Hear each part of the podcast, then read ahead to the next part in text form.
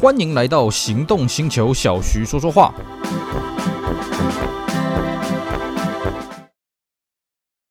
我爱逛街 shopping，我爱户外趴趴走，我开车容易紧张。对生活的需求，全家人都不同，但是 All New HRV 都考虑到了，在乎你在乎的人，在乎的事。All New HRV 新亮眼发表。全车系搭载 Honda Sensing，汰旧换新，七十六点九万起，全台 Honda 展示中心等您亲临鉴赏。Honda，Hello，大家好，我是 Celsius，非常高兴呢，又在这边跟大家空中聊聊天。今天我们来介绍经典车款。好的，呃，我们经典车款介绍的这个栏目啊，这个我们开录至今已经介绍一百多台了。那么我们今天的主角是谁呢？我们今天的主角叫做 C R H V。好，呃，CR-V 这个车子，我相信大家一定是耳熟能详了啊，因为在我们节目录制的当下呢，已经推出到了第六代。那我们之所以讲 CR-V 这个车子正式的名称要讲 CRHV，各位知不知道为什么呢？为什么这个车不叫 C-H-R-V 或直接叫 CR-V 呢？其实光是这个名称就有一大堆的学问了啊。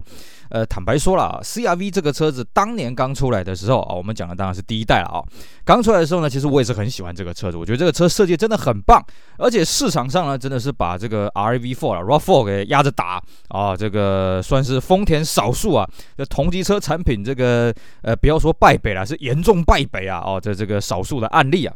那 CR-V 这个车到底有什么魅力呢？哎，我真的是花了很多的时间哦，在整理这个当年的资料了啊。依照我以前的习惯啊，我们在这个录一集的这个音频节目来介绍车子的话，大概我的准备资料时间大概就是一天了啊，大概不会超过一天了。那么为了研究这个第一代的 CR-V 啊，我大概花了四天的时间了啊，真的是上穷碧落下黄泉，因为这个车真的是很有意思啊，这个车子真的是颠覆了很多呃当代的这个设计的思维。我们现在会觉得 SUV 都会 SUV 这种车子是理所当然的车子，可是，在 CR-V 诞生的当时啊。都会 SUV 除了 CR-V 只剩一款车叫做 RAV4 啊，你会说哎，那个有吉普的 Cherokee 啊啊，有这个这个宾士的 ML 啊，不好意思啊，这个 ML 推出的比较晚。那么吉普的 Cherokee 呢也好，或者是 Toyota 的什么 Surf 啦啊，Land Rover 那个是越野等级的啊，那个基本上都是有大梁分离式的这个底盘了啊。CR-V 这种都会型啊，就是从轿车衍生出来的车子呢，CR-V 算是一个开路先锋了啊。当然，它跟 RAV4 到底谁比较早，谁比较晚呢？这个稍微有一点点的争论啊，但是我觉得这个争论也没什么意义了啊。那我们今天呢，就来跟各位聊聊第一代 CR-V 这款车。那因为内容非常的丰富了啊，可能一集聊不完。好。CR-V 这个车子呢，它的前身啊，啊，它不是这个完全凭空出世的啊。其实 CR-V 这个车有个前身叫做什么？叫做 Odyssey。哎，没错，就是现在有在卖这个美规啊，跟这个日规啊。当然，现在我们节目录制当下，日规已经没了啊，可能未来只剩下这个中国大陆这边会有卖呃这个 Odyssey 啊。那么 Odyssey 跟 CR-V 有什么关联呢？因为 Odyssey 呢算是这个本田所谓的生活创造车了啊，Creativity Mover 的第一代。哦，就是说他想要创造出一个全新思维的啊、全家可以一起移动的交通工具，所以呢，他从这个 Accord 去衍生过来这个 Odyssey，那么这个车子一推出来呢，在日本爆卖了啊、所以证明了本田它的这个思维是完全正确的啊、哦。那各位会觉得说，那为什么本田好端端的要去搞这种什么生活创造车？其实非常简单，就是几个字，叫做泡沫经济瓦解。我们在此前的节目呢，有跟各位聊过这个 Accord 的第三代、第五代了啊、那第三代跟第五代它最大的差别是什么呢？哎，第五代没钱了，不好意思啊。第三代呢，你有很多天马行空的东西，你可以把这个引擎盖降低，你可以搞合眼式头灯，你可以搞出一个八卦型的这个空气压缩机，呃，这个冷气压缩机了啊。但是呢，你到第五代，哎，没钱了，只好外观改一改，这个视觉上面东西改一改啊，骨子里面基本上什么都没动，就多了一个 VTEC 引擎啊，这个 SIRA。那么在这个同时呢胖大爷发现了，哎，我们必须要让消费者更甘心的去掏出钱去买车。那怎么让他们在这么不景气的前提下掏钱呢？就是搞一个前所未见的集聚，Odyssey 就是这样子来的。那有了 Odyssey 的成功呢，激励本田呢，哎，那我们要再接再厉。第二款叫什么呢？那我们就来搞个 SUV 啊啊！这搞 SUV 又是怎么来的呢？其实，呃，这个日本的这个本田呐，啊，它的这个开发设计师有很多了啊。那其中有个设计师呢，在这个 Tochigi 啊，投机给这个设计师呃，投机给这个字，我们用这个中文来写的话，一般写成立木了哦，但它其实不是个立了哦，那那个那个字中文没有了哦。投机给这个研究所呢，它主要是负责乘用车以外的技术开发。那乘用车一般的在当时本田的定义就是所谓的轿车啦、旅行车啦哦，所以呢，这个 CRV 的开发呢也就落到这个投机给这个研究中心了哦。那既然他们是要开发轿车以外的东西，当然里面大部分人还是开本田的轿车嘛，因为这个日本的这个企业文化啊，你要这个效忠这个企业嘛啊、哦，你有种你在本田上班，你就开个 Toyota 的车子啊，那你一定要停到荒郊野外去，慢慢自己爬进来吧啊、哦。这在很多汽车品牌，不管是日本也好，全世界也好，大概都是这种啊默契的啊、哦。可是呢，他们既然要研发轿车以外的东西，买那不就呃必须要买 SUV 什么的？可是本田没有 SUV 啊，啊、所以呢，他们这个停车场里面充满着各种其他品牌的这个 SUV 了啊、哦。那讲到这里，各位一定会说不对不对，SUV 了啊、这个在本田来讲，CRV 并不是第一台。哎，如果你会有这个想法，恭喜你，你真的是对本田研究的蛮透彻的、哦。其实，在这个在 CRV 之前哦，本田有两款 SUV，一个是什么？一个叫做 Passport，哎，对，没错，就是那个护照的意思啊。还有一款叫做什么？叫做 Crossroad。可是这两款车呢，其实都是借降啊啊，这个这个借这借降而已啊，借调而已。呃，这个 Passport 是什么呢？是以车主代工的这个 Bighorn。那 Crossroad 更好玩了哦，它是 Land Rover 代工了，它是那个呃 Discovery 去换标的车子了哦，所以呢，对于本田来讲，这只是个换标车，它并没有什么实质的这个研发的精进的成分啊。那当然，这个投机级这个研究所也有人开这个以苏族代工的 Passport，也有人开 Land Cruise 呃 Land Rover 的这个呃这个 Crossroad。可是呢，也充斥了很多其他的品牌啊。那大家就想说，哎，我们老是开其他家的这个 SUV 不是办法哦，叫人家贴标这样子上市也是掩耳盗铃嘛哦。所以呢，他们很早以前就想要开发这个 SUV 了哦。这个 CRV 的开发构想其实是在一九八九年就有了。那当然了啊，其实 Odyssey 在更早之前就有这个想法了啊。也就是说呢，不管是 CRV 或者 Odyssey 这种车子，它从这个开发概念到实质的量产呢，都经历了很长很长的一段时间了啊。那么最初呢，这个 CRV 这个车子，它的设计的理念就是希望全家人可以一起在天空翱翔啊、哦。那它的外观的设计稿呢，哎，它就一开始就写着说，一家人坐在类似像一个咖啡杯的一个这个这个造型的东西，然后呢，享受了这个天空的视野。那每个人呢都坐得很开，都非常的开心啊、所以呢，一开始它的外观的设计搞了一个很大的玻璃了哦。那有这个外观的这灵感出来之后，哎，这个本田内部的公司大家也是七嘴八舌啊，啊，我们要这个，我们要那个什么的啊，一天马行空的东西开始都出来了啊。所以呢，汇整了一下呢，一开始的开发概念呢，大概就是这样子啊，要跟轿车一样的舒适，还有性能，那具有旅行车的空间，还有跨界车，就所谓 crossover 的机动性，实用而且要安心的设计了啊。呃，这个讲的是真的是有点抽象啊、那我们讲的比较具体一点了啊、因为在此前呢，CRV 也不是一个开路先锋嘛，因为我们刚刚讲嘛，这个本田的这个创造性的移动工具第一弹啊，就是 Odyssey，所以呢，这个 CRV 本来想说，嗯，那我们是不是可以抄着 Odyssey 这条路呢？后来发现呢，不对，CRV 的产品性质啊，这个差异很大了，尤其是我们刚刚讲的哦，你对照起当时其他厂牌的 SUV，哪怕是日本车好了啊、比方说有三菱的 Pajero 啦，Toyota 的 Surf 啦，日产的 Terreno 啦啊。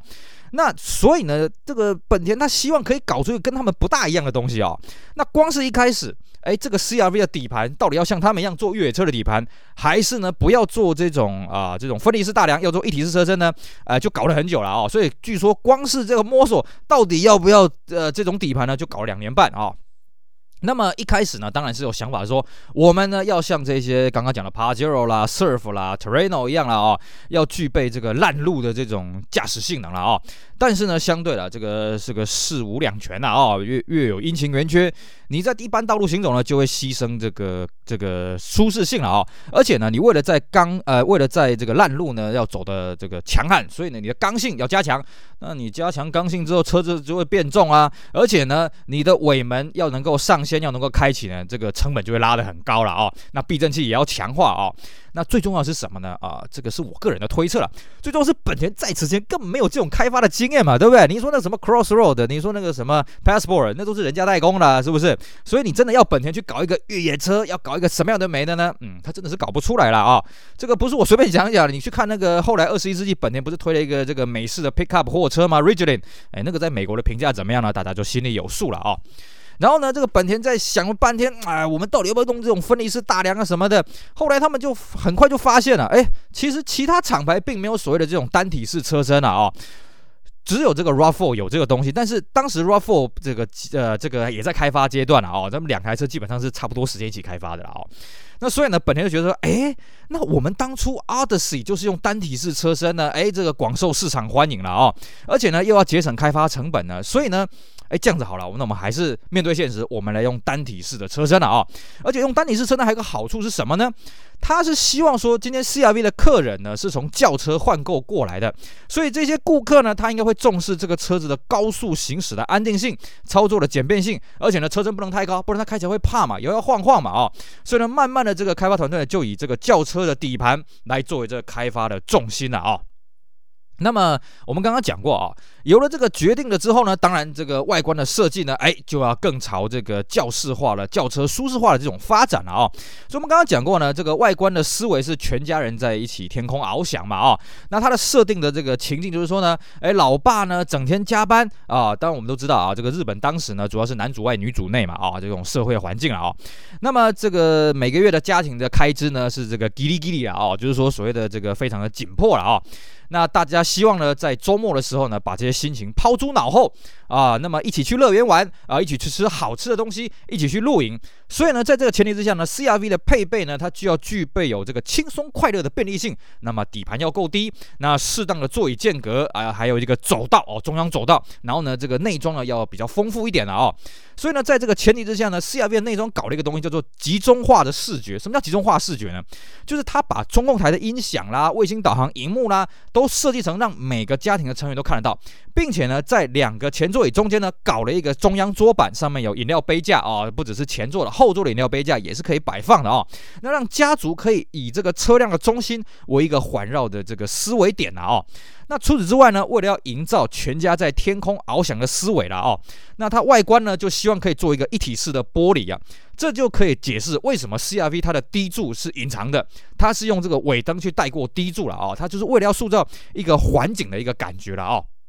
那另外一个呢，在试坐车的阶段呢，它一开始它的侧面并没有那种防撞饰条啦，哦，那这个这个什么水箱罩中网啦，车门把手、车尾标呢也都是黑色的了哦。那是后来是为了想说我要强调这个立体感，那增加这个车子的质感呢，所以才把它改成这个这个镀铬的这个造造型上去了哦。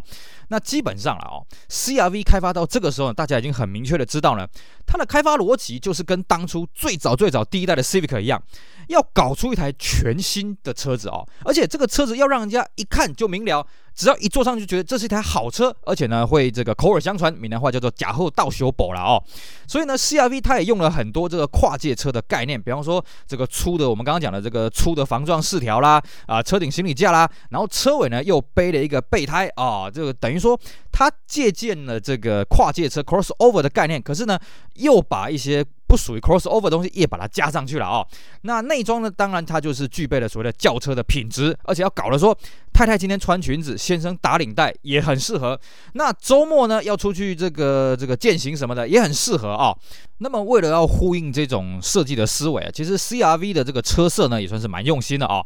银色呢是当时的其中一个主打色了，而且它叫做晨曦银呐，哦，就是清晨黎明的那种银色了哦。当然黎明怎么会有银色，我也是搞不太懂啊。那么这个颜色呢，这个原厂认为呢，它最能够代表轿车品质的这种质感的一个颜色。那另外呢，它还选了这个夕阳玫瑰天空红啊，当做它的主打色了啊。而且这个红色呢，在当时的同级车来讲，呃，不要说同级车，轿车也看不到啊。这个颜色相当的特别。那另外还有三款颜色呢，海洋蓝、森林绿、海岛蓝呢，都算是比较艳丽的颜色，也希望这个车弄得比较活泼了啊、哦。那光是车色讲到这里呢，大家会发现到一个很有趣的事情，哎，日本人不是最喜欢白色的吗？为什么 CRV 一开始没有白色呢？哎，各位你去看啊、这个一开始的 CRV，哎，日规的 CRV 真的没有白色哦。那个这是因为这样子了哦。这个车子呢，我们刚刚讲它有做所谓的这个防撞的饰条，而且呢，它一开始哦，它有在挣扎说这个车子到底要不要做车身的同色了哦。那这个。因为还有一点就是这个 RV 在当时啊，哦，这个流行双色车身嘛，哦，所以呢，这个车子一开始它到底要不要做车身同色呢？其实内部讨论的很广泛啊，那最后决定就是说呢，呃，因为它的造型的思维，它的外观希望设计成像登山鞋那样子啊，哦。我们知道登山鞋它有很多不同的层次，尤其它的鞋底是黑色的，所以呢，最后他决定它的下半部呢不烤漆啊，这个保杆用塑料的啊，那么这个侧条加粗，防撞侧条加粗。那，如果你在这个前提下，你搞一个白色车，会变成怎么样？看起来很像商用车，看起来很像那种货车啦，很像那个箱型面包车啦哦，质感不太好了哦。那所以呢，这个呃，它的外观呢就选择了做一个折中啊，我们不要白色，但是我们做了这个塑料的保杆啊，做了这个黑色的这个原始塑胶原色的涂装，这样子呢，哎，有利于看让这个车看起来比较粗犷一点，而且呢要清洁也比较方便。但是呢，这个开发团队他也知道了啊，这个未来呢把这个保杆变成同色化应该是个趋势了啊。那为了延伸这个塑料。保杆的这个视觉的寿命呢，还有我们刚刚讲的要跟登山鞋的造型呼应呢，所以呢，它在这个保杆上面刻了很多道线条哦。各位可以发现哦，这个 RAV4 还没有那么多的线条，这个 CRV 的前后保杆的那个刻画的那个刻沟都很深哦，这也是一个让视觉看起来更立体的一个效果了哦。好。那么再来呢，这个 CRV 的这个内装了啊，它也算是一个比较新颖的一个颜色的一个采用啊，哦，它内装的采用是一个淡灰色，在当时日本同型车来呃，不要说同一车，在日本的轿车来讲，淡灰色不多，为什么呢？因为这种颜色啊，它第一个不好处理哦，第二个是什么呢？哎，它轿车如果采用灰色，虽然会让它觉得有明亮感，但质感不太好，因为看起来脏脏的啊，所以呢，CRV 在开发的时候呢，它就希望兼具光亮感，还有保住质感，所以呢，最后才。取决出来之后，开发一个淡灰色，而且在日规的 CRV 也只有淡灰色这个内装了啊。当然，我们刚刚讲过，淡灰色它容易脏了，所以它内装呢，在车门把啦、中控台这些手容易触摸地方呢，采用黑色来做对比色啊，视觉上哎对比比较强烈，而且还可以防止脏污。